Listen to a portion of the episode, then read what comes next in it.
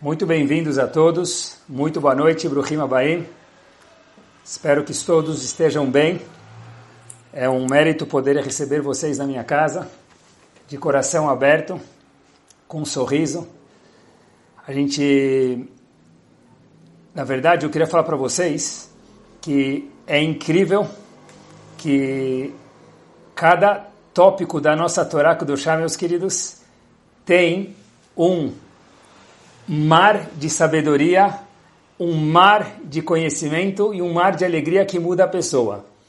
Eu acho que para alguém falar um shiur, ele primeiro precisa acreditar no que ele vai falar.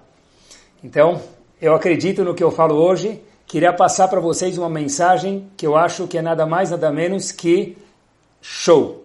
Acompanhem comigo, meus queridos. Eu espero que vocês concordem comigo, pelo menos até o fim do shiur. Sabem que quando a Kadosh Baruch Hu criou o primeiro homem, quando ele criou o primeiro homem e a primeira mulher junto, ele criou vocês e eu. A Kadosh Baruch Hu criou todos os seres humanos. Como a gente sabe isso? Nossos sábios nos contam que todos os homens estavam dentro de Adam Arishon. Todo mundo fazia parte de Adam Arishon do primeiro homem. Todo mundo. Todos nós que estamos escutando Shur agora nesse momento. Olhem que espetacular. Quando Hashem criou Adam Arishon, ele criou o homem em dois estágios. Teve dois passos, dois steps para a criação do Adam Arishon. Teve o corpo, obviamente, que se não houvesse o corpo, meus queridos, então não tinha Adam Arishon. Adam Arishon precisa comer, precisa beber, precisa se divertir, precisa mexer as mãos. Adam Arishon, nós, somos compostos pelo nosso corpo. Mas o primeiro homem, e pela última vez eu vou falar, quando a gente fala do primeiro homem, inclui vocês e eu, ele também tem algo chamado Neshama, uma alma. Como que a gente sabe disso? Olha, não dá para ver a alma. Para falar isso tem que ter alguma fonte. A fonte é nada mais, nada menos do que a nossa Torá Kedoshá. A Torá diz para a gente, meus queridos, Vaipach Beapo Nishmat Ruach Haim. Quando Hashem criou o primeiro homem, ele assoprou dentro do primeiro homem ah, algo chamado Neshama, um pedaço de Hashem. Ou seja, cada um de nós tem um pedacinho de Akadosh Baruch uma fatia dessa pizza grande, com respeito chamado Hashem, dentro de cada um de nós.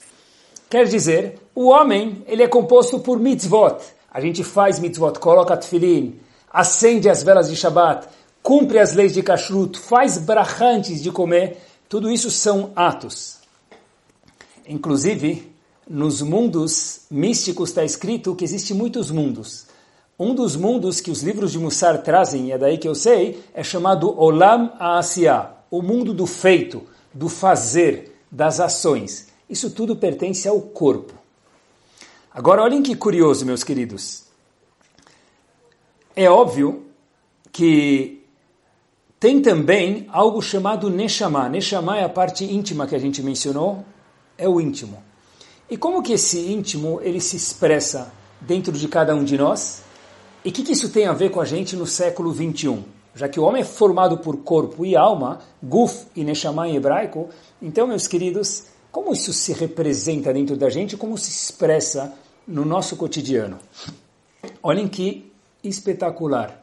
Óbvio que só o corpo, sem a alma, não dura e nem vive. Só a alma, sem o corpo, é aquele que a gente chama judeu de coração, isso já é coisa do passado, já é demodê isso aqui. Então a gente tem o corpo e a alma. Como que esse mix funciona? E o que, que isso tem a ver com a gente? Eu vou compartilhar com vocês uma dúvida que eu tive e a gente aborda ela durante o shiur o último Basra, o último Shidur, o último match que teve dos avós, Avraham, Yitzhak e Yaakov, o último foi Yaakov, meus queridos. Yaakov, último dos avós, ele casou com duas das imaot, Rachel e Leah. Quando Yaakov foi casar com Rachel, uma das imaot, que é chamada Akeret Abayt, aquele mais gostava, aquele mais amava, está escrito o seguinte, primeiro encontro, do último dos avós. Câmeras, ação. Hoje em dia, melhor dizendo, uma selfie, ok, tá bom. Então foi uma selfie. Imaginem só o momento da selfie de Yaakov, meus queridos, o último dos avós, se encontrando com Rachel, que é a mulher que ele mais sonhava. Ok. O que vocês acham que aconteceu lá na hora? Difícil imaginar quando se fala de um dos avós, um dos patriarcas que morava, o único, no trono celestial divino. Havia uma imagem de Jacob no trono celestial divino. O que, já podia acontecer naquele, naquela selfie do encontro, do match do Basra de Jacob com sua esposa Rachel? Está escrito que vai Shak Yaakov Rachel. Yaakov deu um beijo em Rachel. Vai sacolou. E de repente ele falou algo. Ele fez algum som. Que som? Diz a Torá, Vaiev, que ele chorou. Ah, Habib, peraí. Nem casou, já está chorando? O que aconteceu? Não é isso, Yaakov. Por que, que Yaakov chorou? Rashi fica espantado por que, que Yaakov chora logo ao se deparar com a futura esposa Rachel, que ele tanto sonhava com. Diz para a gente a Torá Kedoshá duas razões. A primeira eu vou falar para vocês de passagem, o que Rashi diz, e a gente vai se concentrar na segunda. Diz Rashi porque Yaakov viu que ele não ia ser enterrado com Rachel, depois de 120 anos bem vividos, em Hebron. Yaakov está enterrado em Hebron, e Rachel, por uma razão peculiar, não está em Hebron. Ok.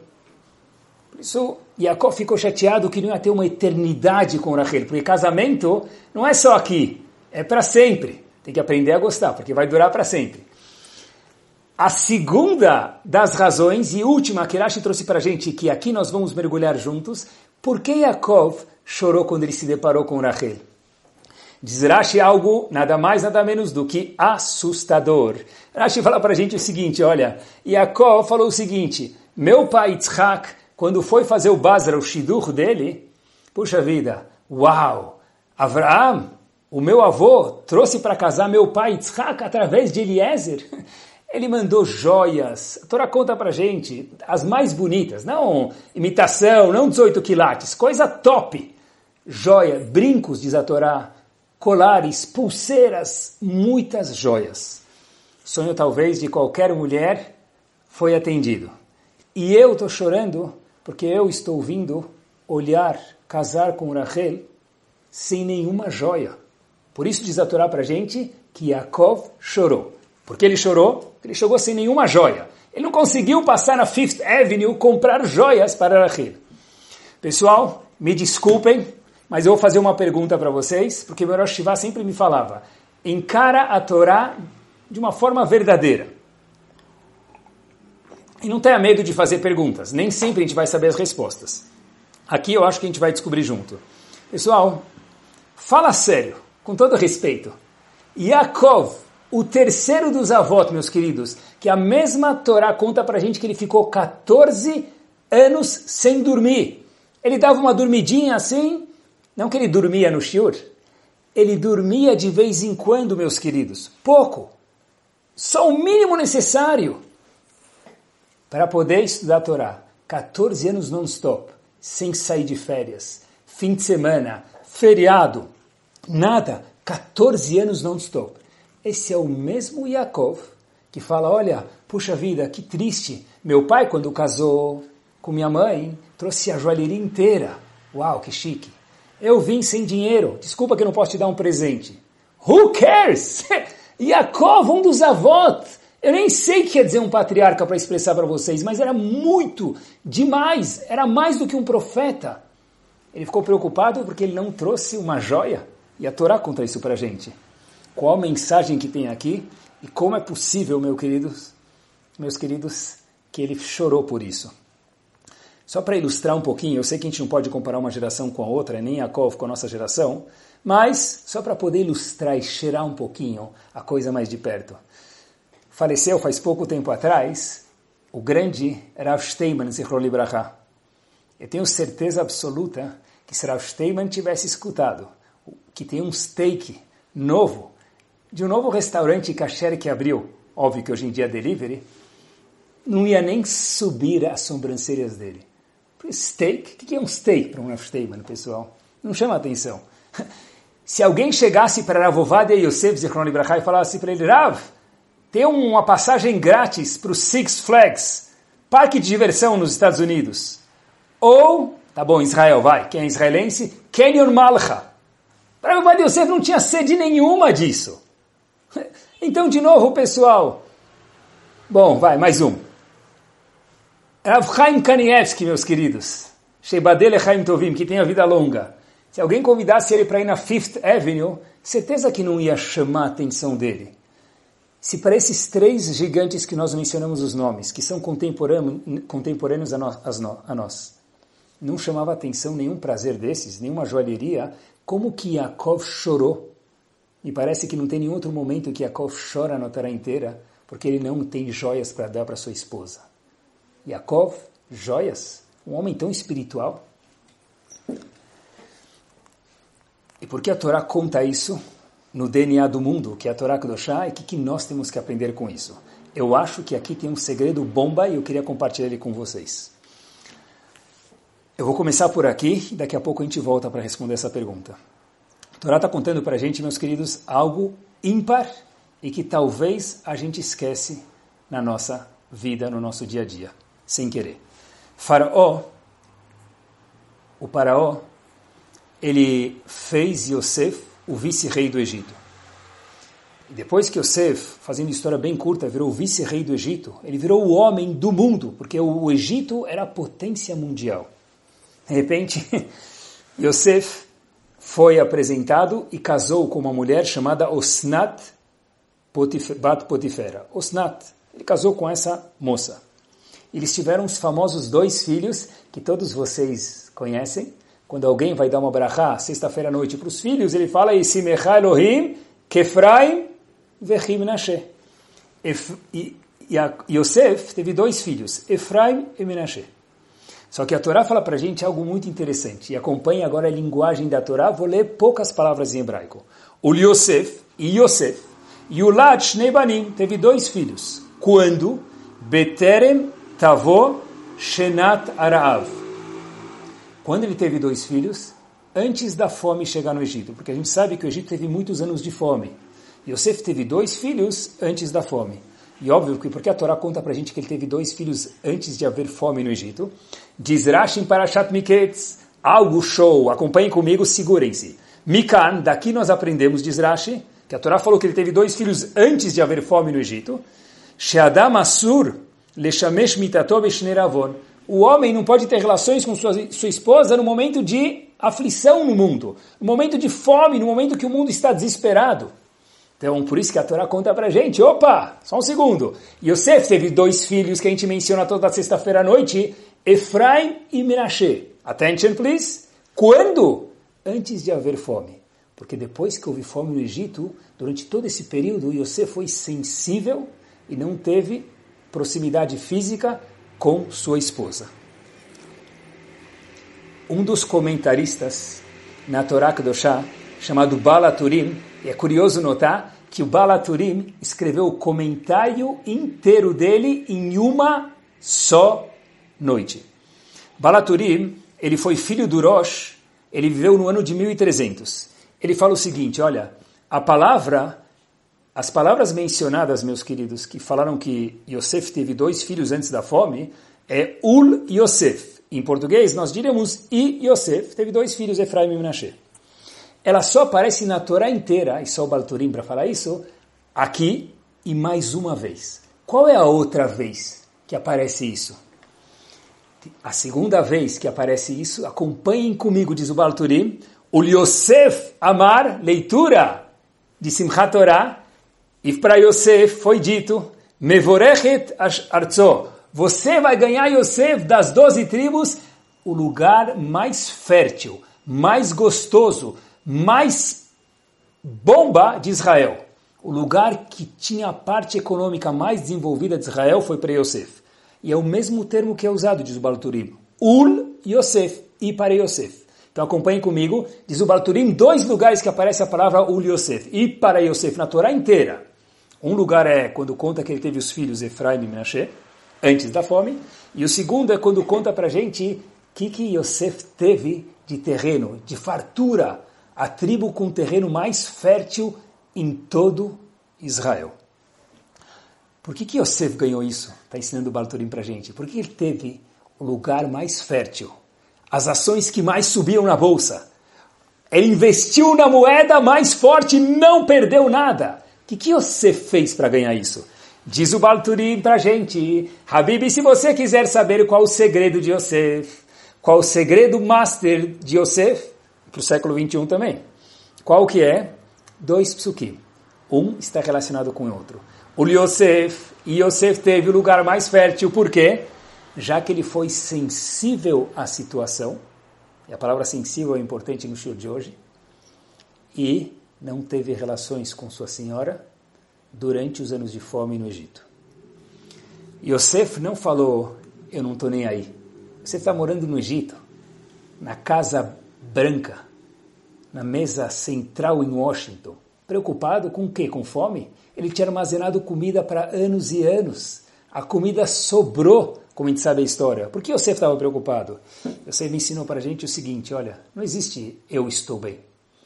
Uma pessoa que é sensível àqueles que moram em volta dele está bem. Não existe eu estou bem enquanto outros ao meu redor não estão bem. E para isso tem que ter algo chamado sensibilidade, sentidos, emoções. A chamada pessoa. Uma vez eu vi o Mashgiach de Leikut, chamado Rav Matitiel Salomon, adicionou, que olhem que espetacular, o Passuk que menciona a fartura que Yosef ganhou em Israel, o Yosef Amar, e Yosef teve Mevorechet Arzo, você vai ter o melhor dos terrenos. O Passuk termina Urtson Shochenise Tzne. Quem que deu isso para Yosef? aquele que morava no arbusto. Como assim? O que, tem a ver o arbusto? Por que não fala Hashem? Porque Hashem está contando, como a gente está falando hoje, que o Balturim ensinou para a gente. Por que Yosef ganhou a fartura? Porque Hashem morava no arbusto. Porque da mesma forma que Hashem foi sensível no arbusto, quando ele apareceu, meus queridos, para Moshe Rabbeinu, e ele falou para Moshe Rabbeinu, uau, Moshe, eu vou aparecer para você pela primeira vez. Aonde? No arbusto. Mas por que no arbusto? Podia aparecer, tem tantas decorações em casamentos muito mais lindas. Eu nunca vi um arbusto, um sne, um cacto num casamento. Achei que podia fazer uma coisa muito mais chique. E por que, que não fez? Porque nossos sábios falam, peraí, como que eu, Hashem, posso aparecer para Moshe Rabbeinu num lugar bonito, numa flor linda, numa floresta chique, numa decoração chique, se enquanto isso o povo está sofrendo no Egito? Hashem falou para Moshe Rabbeinu, eu apareço no Sne. O que, que é o Sne, meus queridos? É uma árvore seca. Hashem falou, estou sentindo a dor do povo Yehudi. Olha que interessante, Hashem podia muito bem ter aparecido para Moshe Rabbeinu no palácio de Buckingham, em Londres. Hashem podia muito bem ter aparecido para Moshe Rabbeinu em Washington. Hashem falou, não, eu estou sensível a eles. É no português, estamos juntos. Nós estamos juntos. Sensibilidade é um dos sentidos que a nossa Neshama tem. Nós mencionamos que o homem foi criado com corpo e alma. O corpo, o guf, meu, meus queridos, são os atos, as mitzvot, que são espetaculares. E a Hashem aprecia muito, claro, e precisa. A Neshama são sentimentos, no caso hoje, que nós estamos falando de sensibilidade. Yosef ganhou toda a brachá monetária para todas as gerações. Por quê, meus queridos? Porque ele foi sensível à situação. Moshe Rabbeinu também foi sensível à situação. Se a gente for olhar, é incrível. O que, que Moshe Rabbeinu fez, meus queridos? Moshe Rabbeinu, ele morava no palácio do faraó, ele saiu, como todos conhecem, ver a dificuldade dos Yehudim, ver a que dificuldades os Yehudim estão passando. Moshe Rabbeinu falou para o povo, estamos juntos. É isso mesmo. No português de hoje, nós estamos juntos. Daí vem as brachot. A Kadosh Baruch fala isso para gente. Tem um Rav muito famoso que mora, morou em Ligensk, chamado Rav Elimelech de Ligensk, obviamente, ele ficou famoso pelo lugar onde ele morava. Eu tive o privilégio de estar lá algumas vezes de, durante a marcha da vida. E o local, só entrar lá dentro, é um local inspirador. É um local que a gente já sente alguma coisa difícil de descrever, isso é Neshama. E de repente, Rav Elimelech Milijensk, ele, por algum motivo, ele achou que ele tinha feito alguma verá, que já sabe, sei eu que tipo de verá ele já pode ter feito, um homem tão espiritual e santo como esse, ele decidiu, que era moda antigamente, ficar dois anos na Galut, dois anos no exílio, em lugares que não conheciam ele. Ele foi para Galut, longe de casa, depois de dois anos, ele chega em Lizensk. Quando ele entra em Lizensk, ele escuta Eliezer está doente. Chegando perto da casa dele, escuta Eliezer está doente. A primeira coisa que Rav Elimelech de Lizensk faz, ele entra na casa dele e fala, Elimelech, nosso filho, ele está doente. Mal conseguiu falar oi para a esposa, depois de dois anos, preocupado. A esposa fala, Baruch Rabá, bem-vindo. Mas Elimelech, meu querido, Eliezer, nosso filho, ele está no rei, ele está na escola. Ah, que susto, disse Rav Elimelech de Lizensk. Eu pensei que nosso filho estava doente, eu escutei que, que algum tipo de Elimelech estava doente. Logo depois, pescou. Rav Elimelech de Lizensk falou, ai, dois anos no exílio, e quando eu vejo que não é meu filho, eu falo, ah, ainda bem que não é meu filho, está ok? Depois disso, Rav Elimelech de Lizensk volta, passa mais 12 meses longe de casa para tentar reabilitar, obviamente, no nível esplêndido dele, o sentimento de sensibilidade mor que um Yehudi precisa ter. E eu queria falar para vocês algo para tentar me sensibilizar junto com vocês, já que o tema de hoje é nem chamar a emoção, a sensibilidade. Sabe que uma das maravilhas que a nossa época trouxe para a gente, a época que a gente está passando agora, é isso mesmo. Que, estou, que estejam todos bem e continuem com brahá e saúde. Eu escutei semana passada do meu cunhado Rav Shlomo Laniado e sua esposa uma história espetacular que eu queria compartilhar com vocês, e a história é verdadeira. Quando ele me contou, eu falei, uau, esse vai ser o tópico do próximo shiur. E foi aqui que surgiu esse shiur. É o seguinte, pessoal. A história se passa há pouco tempo atrás, quando começou essa ideia necessária das pessoas ficarem em casa, se cuidarem, como a Shem pede para a gente.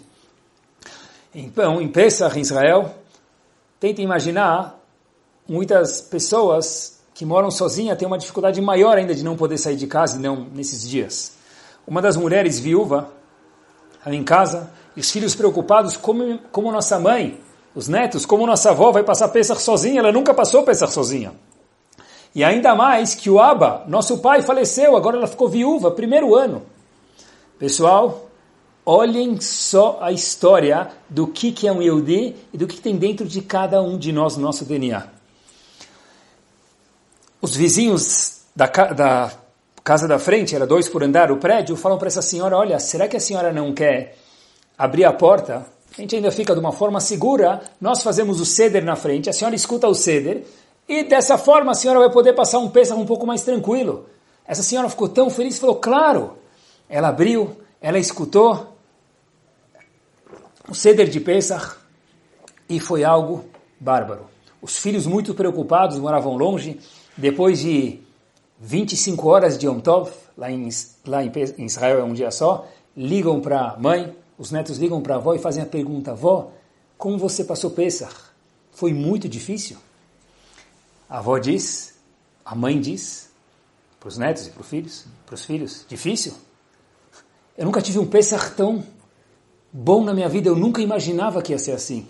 Aí eles perguntaram, mas o que aconteceu? Falou, oh, você não sabe, vó. Você não sabe, meus filhos, disse a senhora para os filhos e para os netos. Eles fizeram o ceder de Pesach, eles fazem no mesmo Nusach, no mesmo dialeto, com as mesmas músicas que o Abba, meu marido, fazia. Meus queridos, olhem só o brilhante da história, falando em joias.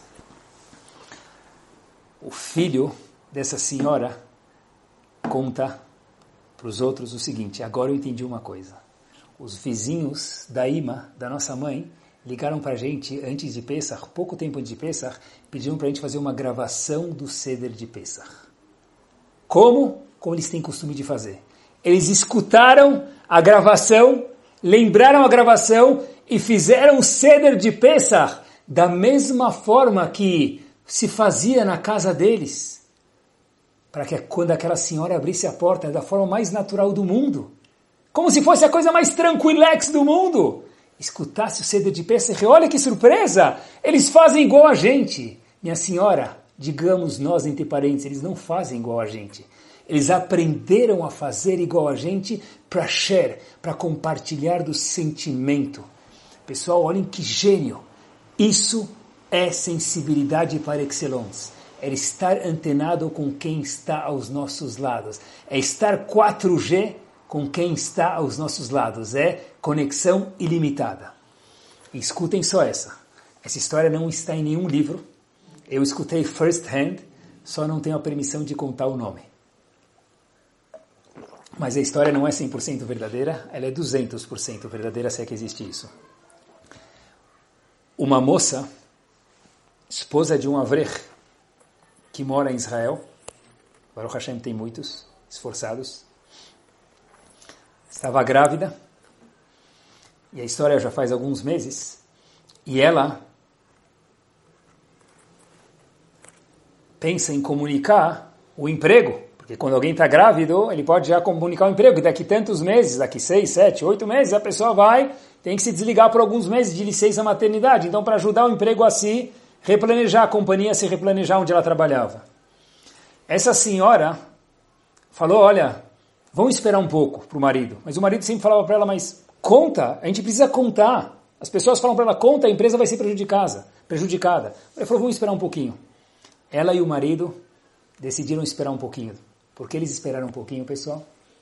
Porque a dona da empresa e o dono da empresa estão casados há muito tempo e não têm filhos. Escutem só essa. Então disse essa senhora jovem e esse marido falam o seguinte: que, que adianta esperar mais um pouco? Nós estamos fazendo tefilá, rezando para que talvez Deus também dê uma boa notícia para ela. E quando a dona da empresa vier me contar que ela tem uma boa notícia, eu vou poder contar, falar eu também.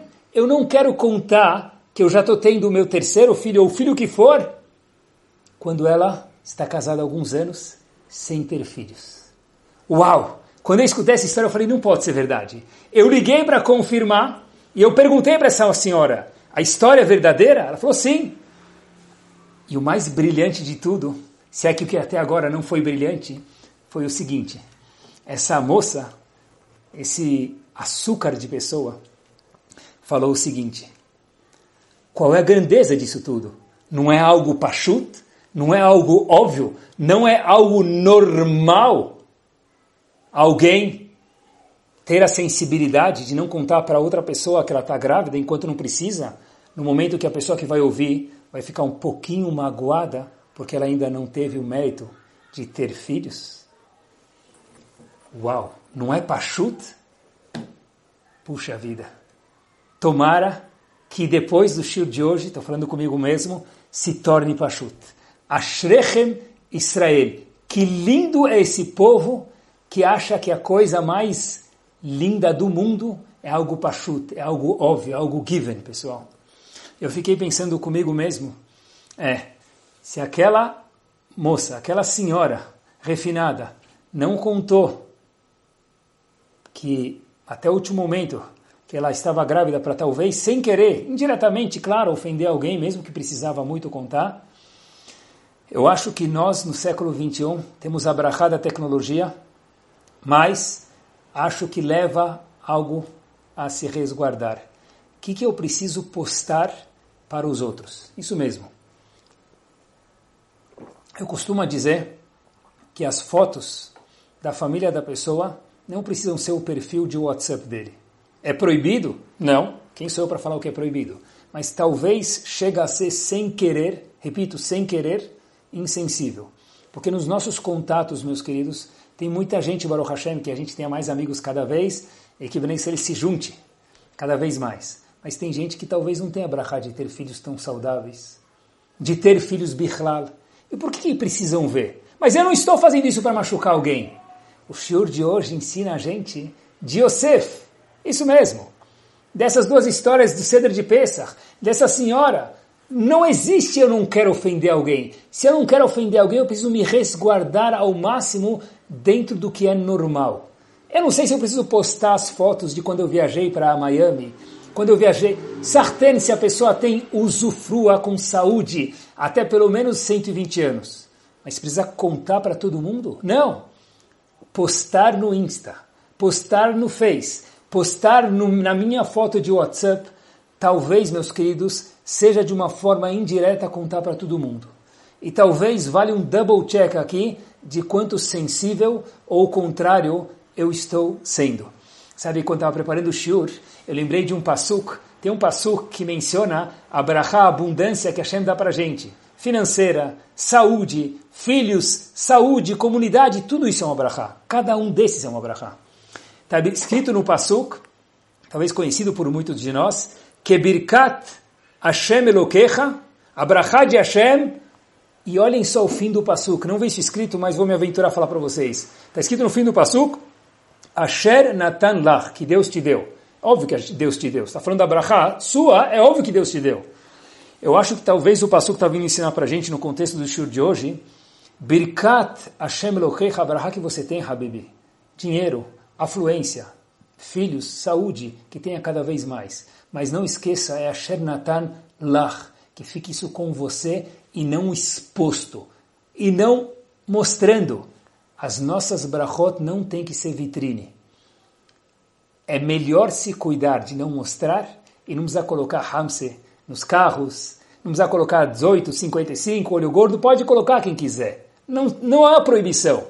Mas antes disso, precisa ter um pouco de sensibilidade do que, que a gente mostra para os outros e sem querer, obviamente, a gente pode acabar ferindo os outros. E já que sensibilidade vale para tudo, nessa fase final do shiur, porque quando a gente fala de uma midá, a gente fala de um ser humano. Quando a gente fala de um ser humano, a gente fala de um ser humano que anda, que age em todos os ambientes, com Hashem, com outros, com ele mesmo. Quando a pessoa muda, ela muda em todos os sentidos. Então, eu queria falar para vocês uma coisa muito importante. Olhem o que é sensibilidade no casamento. Meu cunhado Rav Shlomo me contou mais essa. Foi junto, eu falei, preciso contar no tio, fazer o quê? O tio dele, que muitos de nós talvez conheceu aqui no Brasil, Rav Reuven Sharabani Zichron Libraha, uma vez foi no médico. Não é história de livro, mas acho que é mais do que livro. E olhem que sensibilidade, com sua senhora, com sua Rabanit, que tenha longa vida. E ela tinha alguma necessidade médica, e o médico falou para eles: vocês querem um procedimento, uma cirurgia para pensar particular ou pública, saúde pública em Israel? Lembre que saúde de Israel pública é boa. Aí o marido falou direto, certeza que particular é melhor? Médico falou, claro, então queremos particular. A esposa pergunta para o marido, mas como a gente vai... Você nem perguntou quanto custa? e avaliaram que mais ou menos 200 mil dólares a cirurgia. E eles não tinham isso. Então a esposa pergunta ao marido, mas Habibi, como que a gente vai pagar isso? O marido falou, pessoal, e o mais brilhante foi que sem pensar, da forma mais natural do mundo. Como a gente vai pagar isso? A gente vende a nossa casa e paga pela cirurgia. Porque o que, que vale a nossa casa sem você, minha esposa? Uau! Que sensibilidade! Que delicadeza! Isso é um Yehudi trabalhado para excellence. É isso mesmo, queridos. Uma vez perguntaram, falando em casamento, e agora falar um pouquinho de educação dos filhos, sensibilidade. Uma vez perguntaram, meus queridos, para Volbe, Rav Shlomo Volbe, o que, que a pessoa precisa dar para os filhos? O que, que nós precisamos dar para os nossos filhos? Para os nossos netos, presentes, doces, depois que os filhos cuidem. Mas para os nossos filhos, o que, que a gente precisa dar? Diz Ravolbe, duas coisas. Tempo e amor. Isso mesmo. Jogar or com eles. É isso mesmo. Brincar agora que estamos em casa com eles. Jogar gabão. Banco imobiliário. Dama. Playmobil. É isso mesmo. Brincar com as crianças. E eu acho que o dar tempo e amor, os dois precisam de um ingrediente que junto, que é aí que é chamado dar tempo e amor aos filhos. Nós precisamos, eu acho que, entender algo, meus queridos, é o seguinte, que o filho mais feliz do mundo é aquele filho que pode falar para si mesmo ou falar para o pai: Meus pais me entendem. Mesmo que eles não fazem tudo o que eu quero. Claro que não, porque por isso tem pai, por isso tem filho. Mas meus pais me entendem. O Yehudi mais feliz do mundo é aquele que fala: Hashem me entende. O congregante do Knis, da sinagoga do Shil mais feliz do mundo, é aquele que fala meu Rav me entende, mesmo que nem sempre ele concorda comigo. E pessoal, o mais triste de todo é quando fala o meu pai não me entende, minha mãe não me entende, meu Rav não entende, a Kadosh Baruchu não me entende. Eles são não sensíveis aos meus sentimentos.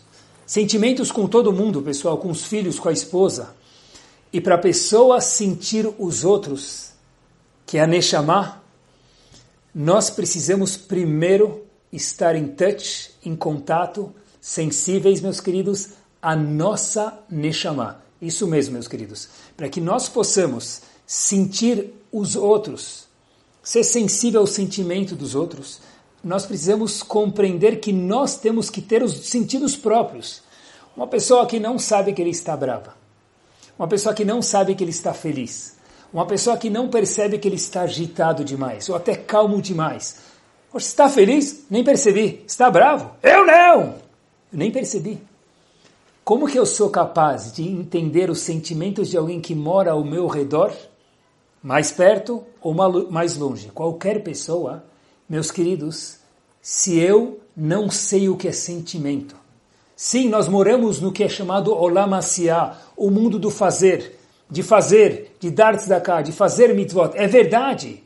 Mas e o sentimento que vem por trás disso? E a sensibilidade, meus queridos, que vem por trás disso, que a Kadosh Baruch Hu espera de cada um de nós, que ela seja cada vez um pouquinho mais afinada. A coisa mais gostosa do mundo é quando uma mãe chega para um filho, obviamente que de uma forma certa, no momento correto, de um jeito delicado. Por que você está chateado, meu filho? Quer dizer que a mãe sintonizou no canal certo que o filho está chateado. Quando o marido percebe que sua esposa, no momento certo para falar isso, obviamente, está cansada, está chateada. Quando a esposa percebe que o marido está ou feliz também. Agora, pessoal, que casamento que é esse? Que casa que é essa que moram pessoas na mesma corporação, entre aspas, chamadas casa, que ninguém consegue perceber nada do outro? Eu acho que talvez isso responde uma pergunta muito forte, que é a seguinte. Às vezes as pessoas falam, essa pergunta que me vem eco na cabeça, porque até hoje, como vocês sabem, eu nunca saí de escola. Meu sonho é sair de escola, até hoje eu moro dentro da escola Baruch Hashem, que é um privilégio, ainda mais onde eu trabalho na escola Betekov hoje, que eu amo. Olhem que espetacular. Às vezes a gente escuta pessoas falando no mundo, e é normal, por que, que meus filhos não conversam comigo? Eu acho que uma das razões, talvez foi isso que Ravolbe disse, eu preciso dar tempo e amor para os filhos, é tempo de verdade, amor de verdade. Não quer dizer uma hora, pode ser 15 minutos por semana, mas são 15 minutos que eu sei o que você está falando, que eu estou olhando para você, eu estou sentindo você. Pessoal, quando a gente vai num Rav, uau, você não sabe, aquele Rav, eu entrei, ele olhou para minha cara e já falou, eu estou vendo que você está preocupado. Como ele sabe disso? Como ele sabe disso, eu não sei. Mas o que isso se chama é sensibilidade. Porque quanto mais nós trabalhamos os nossos sentimentos e nós nos sentimos, a gente consegue sentir os outros. Pessoal, quem pesa carne, quando for segurar uma joia, não vai conseguir pesar uma joia. Porque carne, sem desprezar quem trabalha no açougue, ela pesa por quilo. Porém, quem trabalha com joia pesa gramas. Se a gente pegar alguém que trabalha com joia na mão dele, ele já sabe mais ou menos quantas gramas tem. É desenvolver essa sensibilidade conosco, meus queridos, isso transborda também para os outros. Coisa mais gostosa do mundo, que é Hinur, é poder sentir quem são os nossos filhos. E nossos filhos falaram, uau, meu pai me entendeu. Não precisa concordar sempre. Não, não faça isso, é um crime. Ponha limites, mas entenda primeiro. Nunca fala não direto. Porque quem fala não direto está falando o quê? Quando eu falo não direto, o que eu estou falando, pessoal? Não, nem te escutei. Escuta, pensa e responde não. Uau, ele me entendeu. Meu patrão me entendeu. Que delícia ser um funcionário que o patrão te entende.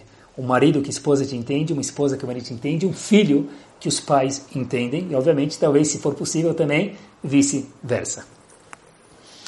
Eu vi uma frase muito bonita que resume o que a gente está falando hoje, que ninguém se torna completamente humano sem sentir dor. Vou repetir.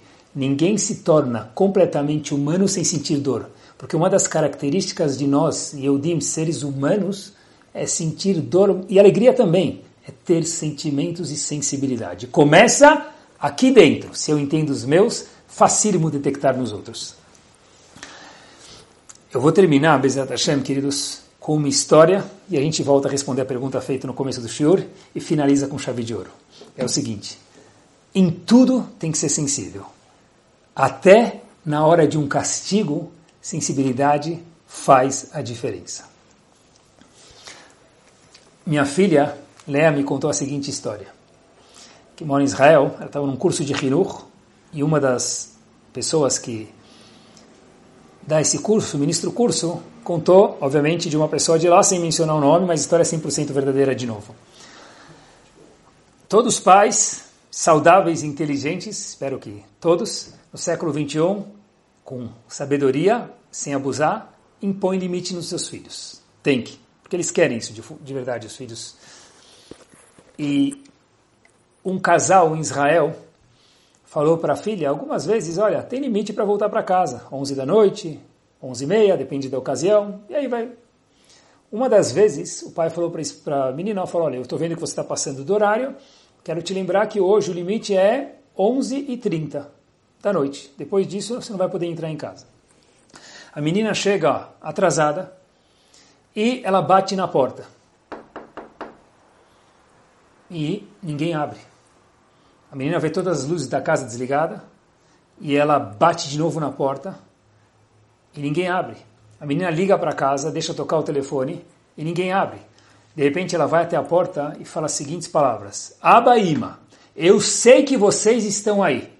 Por favor, não me ignorem e abram a porta. Eu não vou dormir na rua. Vocês vão deixar eu dormir do lado de fora de casa?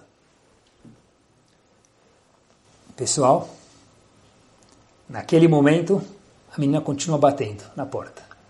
Demorou mais um minuto e meio. Esse minuto e meio dela bater na porta foi o tempo do pai dela fazer um choco para ela, colocar no micro-ondas e esquentar. De repente abre a porta de casa, meus queridos, e essa menina sai de casa, já estando fora de casa, melhor dizendo, o pai sai de casa, ele vê a menina e ela fala para ele: Ah, mas deixa eu entrar em casa. O pai fala, combinado é combinado. Eu nunca mudei minha palavra, não vai ser hoje. Mas por outro lado, eu não quero te deixar aqui fora, do lado de fora de casa sozinha. Por isso, minha filha, eu preparei para você a coisa que eu sei que você mais gosta, um leite quente com choco, quentinho, para te dar. O pai deu para a menina, sentou na porta de casa, do lado de fora, a noite toda, a menina dormiu no colo dele, quando amanheceu, os dois entraram em casa. A menina entendeu daquela vez para sempre, não que tem limites, mas que dá para ser um pai duro com amor. Porque quem é sensível aos sentimentos de uma criança, uau, eu preciso colocar limites. E eu falei para você que você não vai entrar em casa mas eu ainda assim sou um pai sensível, que sei que tem um coração quebrado lá fora, dá para unir o útil ao agradável. Por isso que aquele homem, aquele pai sentou lá fora e a menina que estava brava acabou adormecendo no colo do pai durante aquela noite. E isso eu acho que responde à pergunta, para terminar, que nós fizemos no começo do Shur. Yaakov chorou. Diz Rashi porque ele chorou? Porque ele chegou sem as joias da Fifth Avenue, sem as joias do Shopping Guatemi ou de qualquer joalheria que exista aí, que tem bons joalheiros escutando, eu sei.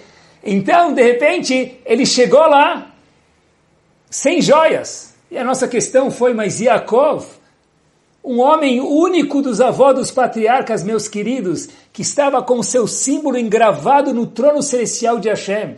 Jacó foi o único dos patriarcas que teve doze tribos, doze filhos, que nenhum deles foi para o mau caminho. Abraham, com todo o mérito, teve Ismael. Yitzhak teve Esav. Jacob é chamado Mitatosh Shelema, o homem completo de A. Ishtam Yoshevo Alim. O que interessava para esse homem era único exclusivamente Torá. Ele chorou, a Torá contar para a gente quando ele viu Rachel, porque ele não trouxe para ela uma pulseira, uma joia. Who cares? Esse é o problema, who cares? Yaakov falou, de verdade, para mim, joia não faz diferença nenhuma. Relógio de um dólar ou de tantos dólares para mim é indiferente, disse Yaakov. Mas eu não estou casando comigo mesmo. Olhem que bárbaro. Eu estou casando com quem? Com Rachel. E uma mulher se incomoda. Ah, mas ela é uma das imaot. Não faz diferença. Toda pessoa tem sentimentos. Alguns mais trabalhados, outros menos, mas todo mundo tem sentimentos. Então a Torá vem contar para a gente, talvez aqui, meus queridos. Yaakov, quando viu Rachel, chorou. Por quê? Porque ele falou, isso que é a coisa mais brilhante. Não que para mim incomoda, mas para mim sim incomoda. Porque se minha outra metade estava esperando uma joia no dia do noivado, cada um conforme as possibilidades dele, mas estava esperando isso, vim de mãos vazias, no português, claro, de mãos abanando, isso é razão para Yaakov chorar a única vez inteira no Sefer Torah. Que Bezat Hashem nós possamos sermos, todos nós, pessoas de sentimento, pessoas que estão com os sensores 4G, Wi-Fi ligados na conexão com os outros. Não que eu, eu moro no meu mundo, sim, eu cuido da minha pessoa, tá certo? Precisa se cuidar. Mas eu estou ligado nas pessoas que estão ao meu redor. E se para mim me incomoda e para ele incomoda ou para ela incomoda, isso me incomoda também, como Jacob me ensinou para a gente.